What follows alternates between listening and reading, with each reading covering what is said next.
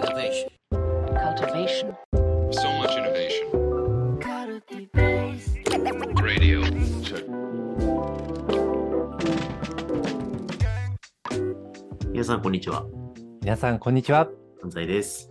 みなべです。はい。というわけで、カルティベースラジオやっていきたいと思いますが、はい。南さん、やりましたね。あのーこの漫画経営リーダーシリーズが、あの、バズりましたね。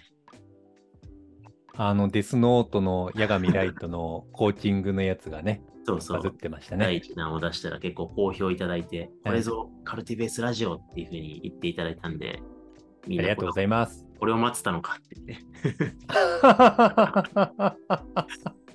はい。長らくずっとなんか、あの、小難しい経営の話とかね、あの組織デザインの話とかしてたけど、みんな、あの、漫画の話を待ってたんだなっていうことが確認わかりやい。すいですね。ううんん。だし、あの、いやでも、と途中でそれ認識したじゃないですか。うん裏話すると、えっ、と、シリーズなんだけど、第1話、第2話、第3話をつなげて撮ったじゃないですか。うん。でつなげて撮った後に、デスノートの八神ライトのあのコーチングの問いかけが一番面白いやんけってなって、4からピボットして、コーチングを始めたじゃないですか。そうそうそう4、5で。そうですね。八神ライトだけ、あの問いかけトライして、一回ね、あの、悟空と謙信はスルーしちゃったんだけど、これ、問いかけトライした方がおもいおもろいコンテンツになるなっつって、もう一回なぞり直すっていう、そうそうそうそうそうそう。ね、やりましたね。はい。そう。だからあれをテンプレートにさせていただいて、リーダーシップ解説を一回した後に問いかけるっていうことをはい構成的にちょっと延々と違うキャラクターでやり続けようかなって思ってますね。ちょっとラジオ自体がちょっと違うラジオになっていく可能性も秘めてますけど、ね、確かに。いきましょうかね。はい。なんで、早く次のキャラ、はよ、はよって多分思われてると思うんで、じゃあ、キャラクター的には4人目編にこれから入っていきましょうか。はい。やっていけたらなって思っております。はい。一応、あの、趣旨的にはね、これ、あの、漫画の主人公及び人気キャラクターの、まあ、精神的な発達、成長を題材にしながら、まあ、経営人材としてのこうリーダーシップの発達のヒントを得るということをやっていて、えー今日は4人目という形ですかね。はい。はいじゃあ、画面共有をしようと思うので、権限をください。僕にあれですね、ホスト権限が渡っちゃっているという。ちょっとお待ちくださいね。これは新しいカルティベースラジオ中にホスト権限を渡すという新しいパターンですけど、渡しました。はありがとうございます。見えておりますか？はい。はい。YouTube で見,、はい見れる方はぜひ画面共有してるので見てもらえればと思います。はい。今までなんですけれども、まあ、経営者の変容段階として、1段階目、2段階目、3段階目の解説をしました。で、ついにですね、4段階目の話をしたいなって思っております。後半戦ですね。後半戦に入りたいなってはい。思っております。い、や、もうフでァンからしたらね、ずっと最初の3人の画面しか見てこなかったから、はい。この後半戦はこの3人だったのかって今多分 YouTube で見てる人は思ってると思う。はいうんそうですね。はいあの、セレクトですごい迷ったんですけれども、これは、あの、カルティベースラディオのコアファンの期待にお応えして、大の大冒険のポップについて語りつつ、4段階目について咀嚼していきたいなと思っております。すごいっすね。八神ライト、孫悟空、ルロ日村謙信と来て、その先を行った発達段階に言うのはポップだったんですね。ポップなんですよ。実は、謙信よりも悟空よりも、ね、先を行ってるのがポップであるという、そういう風な、はい、リフレームをしていきたいなって思っております。だって悟空も最終的にまあまあなおじさんになってたはずだけど、これポップ作中だと多分10代ですよね。10、そうですね、14、5歳くらいですね。そうっすよ。めちゃくちゃ精神的に発達してたな。なるほどね。あ、だから、ポップね、人間の精神年齢で言うと、40歳、50歳くらいだと思うんですよね。実態的に。な確かにね。はい。なんで、彼について語っていきたいなって思ってるんですけれども、あの、ポップの、こう、大の大冒険があの始まってからの初期の登場からその成長の変容みたいなことをトピック的に語っていくと今までのおさらいにもなるしうんリーダーシップとして今どういったものが求められているのかということもあの理解できるのかなと思っていてはい。それを話していきたいなって思ってますけれどもはい。大丈夫でしょうか、はい。大の大冒険はもう皆さんご存知であるという前提で話して大丈夫そうでしょういや、それはダメな気がする。か まあまあでもなんとなくね、アニメもやったし、はい聞いたことはあるかなぐらいの感じの方はいらっしゃると思いますけど、多いと思います。一応はあの、まあ、大魔王バーンというのがいてですね、それを倒すための勇者の一行がいるわけですよね。大の大冒険のごとく勇者が大ですね。うんで、その相棒として魔法使いのポップという少年がいて、で、裏主人公って言われるほど大の大冒険の人気キャラなんですよね。うん彼について話そうと思います。うん。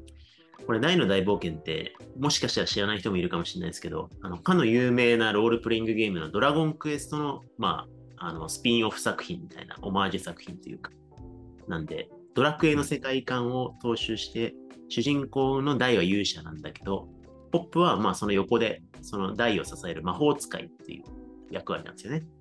そうです、そうです。はい。なんで、実は主人公ではないキャラが今、ここに挙げられているということですね。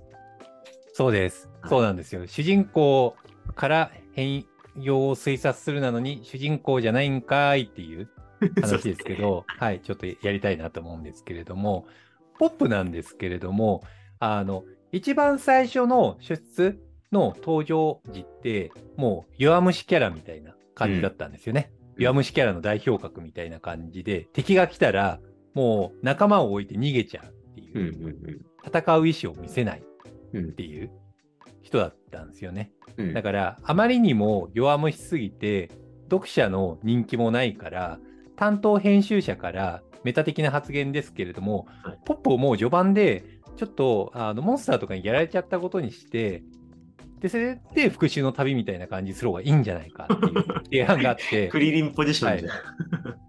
そうですね、クリリンとか、あの、はいそうですね、ヤムチャポジション的な感じだったんですよね。そう、ちょっとダメだね。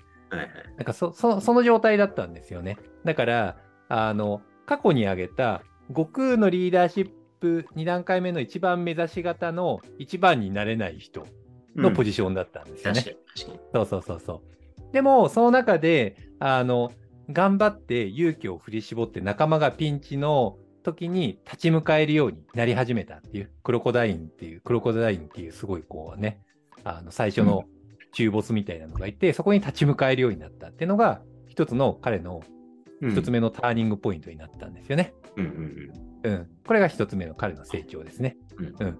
要は、じ弱い自分みたいな感じだったんだけど、自分も頑張ろうみたいになったのが一段階目。めちゃくちゃでかいワニのあのモンスターからもう怯えまとっていたところを、あのなんとかして立ち向かいっていうのがまあ前半のポップの名シーン。そうですね。そうですね。なんで、あの、うん、自分も頑張るんだみたいな、大とかみたいに勇気を出して頑張るんだみたいな感じに、まずなりましたと。はいで、そその後、あの、強敵と一緒に立ち向かえるようになったんですよね。仲間になったと。で、もう二つ目の彼のターニングポイントがあったんですよね。うん要は、あの、彼がいろいろ成熟したりとかはしたんだけれども、途中で、あの、主人公であるダイが記憶を失っちゃうんですよね。うんうん記憶を失っちゃうってイベントがあって、精神的な支柱だったダイがパーティーから離脱してしまうっていうイベントが起きるんですよ。うん。うん。で、その中で、あの、話がややこしいからいろいろはしょるんですけれども、その、大の実の真の親みたいな人がいらっしゃって、その人が魔王軍に、あの、急数の方なんですよね。で、その人が攻めに来たんですよね。大が。うん。そうそう、攻めに来ちゃって、それを、あの、大がいない中でどうするみたいにみんなになったんですよね。うんで、その中でポップがうん、あの、俺は尻尾をまくって逃げらみたいな感じに逃げ出そうとするんですよね。逃げ出そうとして、で、それで周りが、ポップお前はみたいな感じ、すごい怒られたりするんですけど、実はそれは、あの、一人で、その敵のところに行って、倒そうとして、仲間を危険にさらさないようにしようっていう意志の表れだったんですよね。おうおうおうそそうそうそうそう。これが2段階目なんだけど、これが結構肝で、う。うん。あの、弱い中で強くなろうと頑張ってた1段階目って、まあ、まさに あの悟空的なフレームだなって思うんですよね。で、仲間に危険をさらさないように黙って抜け出して自己犠牲的に向き合うようになるって、まさに謙信のフレームなんですよね。完全に原神ムーブに昇格しましたね。昇格したんですよ。でさらにあの彼がどういうムーブにその後なったかっていうとやっぱり実力は足りてないんですよね。相手は最強格なんで実力は足りてないから何をしようとしたかっていうといわゆるメガンテっていう自爆技要は自分の命を犠牲にすることによって相手を倒すといううん。魔法があってまさにそれをやることによって仲間を守ろうとするっていう行為に出るんですよね。そう。だまさに謙信の自己犠牲的な感じで自分を投げ出しちゃうっていうね。確かに。はい。うん。リーダーシップの測り方をしちゃうんですよね。そうですね。はい。まあ、その時点で結構、まあ、読者はもうポップの完全ファンに心つかまれてますよね。はいはいはい。もう弱弱虫ポップがうん自らメガンテで仲間を救うとするなんてっていうところでね、成長を感じられてますもんね。そうなんですよね。で、それくらいになってくると、仲間を大切に思う気持ちとかを物語るようになったりして、読者の心を掴んだりするんだけど、でも、それって、あの、ハウは自己犠牲にしちゃうっていうことだったり、その後ポップ、まあ助かるんですけれども、その後も、あの、使えば使うほど自分の命を縮める禁獣呪文、うんフィンガーフレアボブンスとかを使い始めるとかして、自分の命とかを縮めようとしちゃうんですよね。でそれで主戦力としてめちゃくちゃ活躍するんですけれども、全部自己犠牲の上に成り立っちゃってる。なんで、そこで行こうとすると、彼何かあったらメガンテを使っちゃう、自己犠牲しちゃう人になるから、それを、あの、見かねた師匠のマトリフという方がいらっしゃって、で、その人が、あえて対抗学習的に、あの、ポップに最強呪文であるメトローア、魔法使いとしての最強呪文を教えて、アイデンティティを確立させるっていう、自信をしっかりつけさせて、実力として、ちゃんと主戦力として成り立つように、対抗学習を一回、またしてあげるっていうことをしてあげたんですよね。マトリフが。これ面白いですね。これを対抗学習って捉えてるのめっちゃおもろいなと思ったんですけど、そこちょっと補足しといた方がいいんじゃないですか。はい。はい。はい。あの、要は4段階目で自己中物語を物語るようになって、でもその代わり自己犠牲しないと成り立たなくなっちゃってたんですよね。うん。でもそれって、ある種の自分の圧倒的な魔法使いとしての自信みたいなのが、まだ形成されてなかったんですよね。第に比べ、第のアバンストラッシュとか必殺技に比べると自分は弱いから、自己犠牲するしかないっていううん。形になってるから、あえて一番目指し型、うん。自分の実力をしっかり高めるっていうことに段階をフレームを戻して過去のフレームに戻した上でうん。改めて自分を高め直すっていうことをして魔法使いとしてのアイデンティティをめちゃくちゃ高めにいったんですよね。なるほどね。そうそうそう。だからまあ精神的には極フレームから献身フレームに上がってたんだけれども、そこから先に行けないボトルネックが実は極フレームの世界観の課題として、うんその強力な自信を持てる武器を手に入れてなかったっていう課題があったから、一旦そこを解消させたってことですね。あそう置き去りにしてたんですよ。自分は一番になれないしなーっていうなんか自信のどっかなさみたいなのを置き去りにしてたんですよね。彼は。あるようなプレイヤー時代の課題を克服しないままマネージャーに抜擢されたりとかするとそのパターンあります？よ。あるんですよ。あるから、それがどこか自信のなさにつながっちゃっていて、結果的に労働量で担保しようとしちゃうとか、自己犠牲精神にいっちゃう。で、それでリカバーするしかないってなっちゃうことって、まああるんですよね。うんうんうん。うん。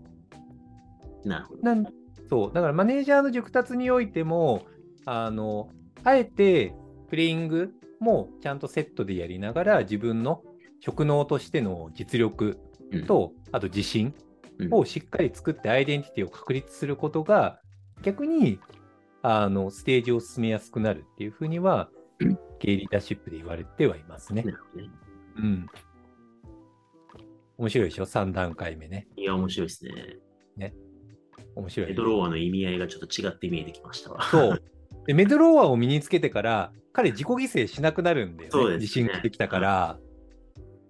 そうなんですよ。変に自己犠牲したりとかするんじゃなくって、ちゃんと引くべきところは引きながら、ちゃんとメトローアを武器にしながら、どうすれば選曲をよくできるのかって考えながら立ち回れるようになったんですよね。うん。だから自己犠牲をしない段階で、献身フレームをちょっと超え始めるっていうのが、あの、彼の3段階目の成長にあったっていうのが変容にね。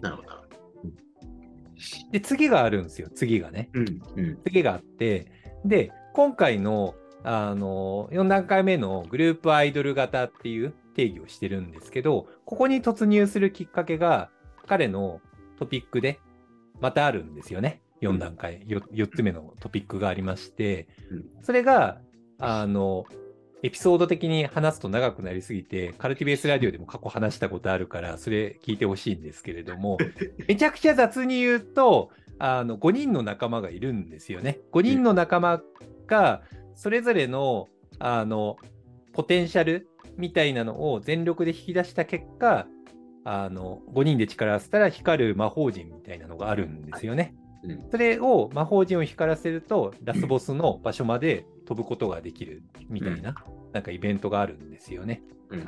でその中で何何度練習しても、ポップだけそれができないと。うん。で自分才能、自分にはないんだみたいなうん。風になんか自己認知するんだけど、それを仲間に開くことができないんですよね。うん。あいつらもう才能の塊だからなって、大はもうずっと勇者だし、ヒュンケルはみたいな感じに、みんなに比べて俺なんてってすごいなっちゃったんですよね。そうですね。でもそれを開けないまま本番に臨んじゃって、やっぱり自分がうまくいけない中で絶望するっていううんのがあって、で、その中で改めて仲間との対話とかをすることによって、自分の気持ちとかをちゃんとみんなに開けるようになって、で開いた結果、そこで対話が起きて、結果的にそれが自己変容につながって、あの、さらに彼が覚醒するっていうイベントがあるんですよね。うん。うん。うん。感動のね、一番泣けるところですね、ポップのね、シーンの。そうそうそうそうそうそう、名シーンのね、うんあの中で、ね、1位、2位を争うところなんですけど、そういうシーンがあって、で、これ結構リーダーシップの変容でもめちゃくちゃ重要って言われていて、やっぱり、あの、リーダーシリーダーって、こう、どこか人より優れているところがあるから人を引きつけて引っ張れることができるっていう、なんか呪縛みたいなものに、こう、背負背負ってると思うんですよね。だし、彼の中でメトローアみたいな強い武器を手に入れたから、す人に比べて優れたものを手に入れたっていう自負があったからこそ自信を持ち始めたっていうのはあったんだけど、それってやっぱりそのなんかレールから降りられず自分が悩んでることだったりとか、実は自分とかってダメなんだよなっていうことを仲間に開けないっていううん。ことが起こりがち。うん、で、それが逆になんかこううん、一緒に協力し合う関係性みたいなのを阻害しちゃうことがあるなって思うんですよね。うん。うん。なんか、魔法陣光らせられないんだったら、普通に仲間に打ち明けて、一緒にトレーニングするとか方法も事前にあったはずなんですよね。でもそれをできないまま本番に突入して、やっぱりできなかったっていう状態があって、それをちゃんと開くことによって、一緒に協力関係を築くことができるようになったっていうのが、彼の変容に大きかったのかなって思いますね。うん。うん。結構重要なのが、ちゃんと自分の状態とかを、課題とかをしっかり開く、日常的に開きながら、なんかそれが、こう、劣っている自分であるっていうふうに見られることを恐れない、弱さを開きながら、それをお互いにボールを出すことによって解決し合える状態を作るっていうのがすごい大切だなって思っていて、いわゆるこれって、あの、オーセンティックリーダーシップ、自分らしいリーダーシップだったり、それを出すことによって、ちゃんとシェアドリーダーシップ、チームで一緒に解決できる状態に持っていくことができるようなリーダーであるっていう風にうんなると思っていて。で、まさにその象徴するようなエピソードだなって思うんですよね。なるほどね。うん。うん、で、それを乗り越えた結果、ポップその後、自分の気持ちとかを普通に開き続けるようになってるんですよね。確かにね。ダメだみたいなのもガンガン出すし、それによって周りが協力しながら乗り越えられるようになったし、ね、最終局面とかにおいても自分の思っていることとかを 大魔王とかにぶつけることによって仲間をエンパワーメントしたりっていうのもできたりね、したわけだし、そういうのがあったから仲間が奮い立って最後まで頑張ることができたんですよね。うんうんううん。ん。確かにね。そうですね。はい。まさにまさに。まあ、弱さを ちゃんと開示して。うんまあ、そういう意味では、あの主人公であるダイも、まあ、そういう側面はなくはなかったけれども、どちらかというと、ダイは極段階を超えて、うん。あれなんですかね、献身段階で最後終えたみたいな感じなんですかね。ああ、そうなんですよねうん。俺は勇者として強くなるんだっていうところから、なんか勇者としての自分にめちゃくちゃ悩んで、でその中でなんとかその責任を受けるようになったんだけど、常にやっぱり彼って自己犠牲的なうん。感覚は抜けなくって、最終的にも最終話でも自己犠牲をして世界を助けて終わるっていう感じになってるんですよね。なるほどね。うんいや、すごいですね。ポップ、まあ、てか大の大冒険、僕、大の大冒険展見に行って、あの、はい原作の時系列の資料とか見たんですけど、はいそこに至るまで3ヶ月らしいですから、出発から。やばいよね。クォーター普ス。通、やばい。あのね、クォーターでね、今の変容起きることは絶対ありえません。そうだよね。あの、一般的な人類においては30年くらいかかることをポップは3ヶ月くらいでやっちゃいました。まあ、道理でね、10代のうちに、はいね、40代とかの精神の域に行くわけですね。そうですね。なるほど。まあ、はいそんなオーセンティックな、まあ、ありのままの自分をちゃんと、周りに開きながら、はい。まあ、ちゃんと強さも持ちつつも、えー弱さで愛されるという、まあ、そんな、それはグループアイドル型って言ってるわけですね。そうです、そうです。やっぱり最近押されるアイドルって、あの、なんか完璧な、ちょっと無理しているリあのアイドル像っていうよりかは、うんまあ、普通に弱さだったり葛藤していることも普通に普段出したり、日常的に楽しい雰囲気とかも出してて、でも、ちゃんとね、ポップで言ったら魔王を倒すんだっていうすごいハイストレッチなビジョンにしっかり向き合っている。その中での葛藤を普通に仲間と分かち合い続ける。オープンに出し続けるっていうことをされてると思ってて、うんなんかグループアイドルって基本的に、あの、押されて人気のあるアイドルほどそういう性質って最近って強いのかなって思いますね。なるほどね。はい。はい。というわけで、4段階目は、グループアイドル型ということで、はい。えーまあ、じ自己開示を起点にしながら、まあ、対話的態度と、まあ、自己変容を厭わないオーセンティックリーダーということで、オップはい。でした。そうですね。あの、これ、フレーム的に前半はポップを元にして説明をしたんですけれどもはい、この後後半で問いかけるっていうセッションが待ってるんで、あの、楽しみにしてください。いや、もう十分、十分いい変容を果たし、周りからの支援もベストだったんじゃないのって気がしますけど、まあ。いや、本当ですよね。だんだんこれ見ると、もうポップはポップのままでいいよみたいな感じになるし、3ヶ月でこれってもうね、もういいよっていう、頑張ってよ、ポップはみたいな感じですけどね。まあ、ちょっと次回はい、あえて考えてみましょうか。考えてみましょはい。今日はちょっと一旦はいここまでにしたいと思います。はいありがとうございました。う。ありがとうございました。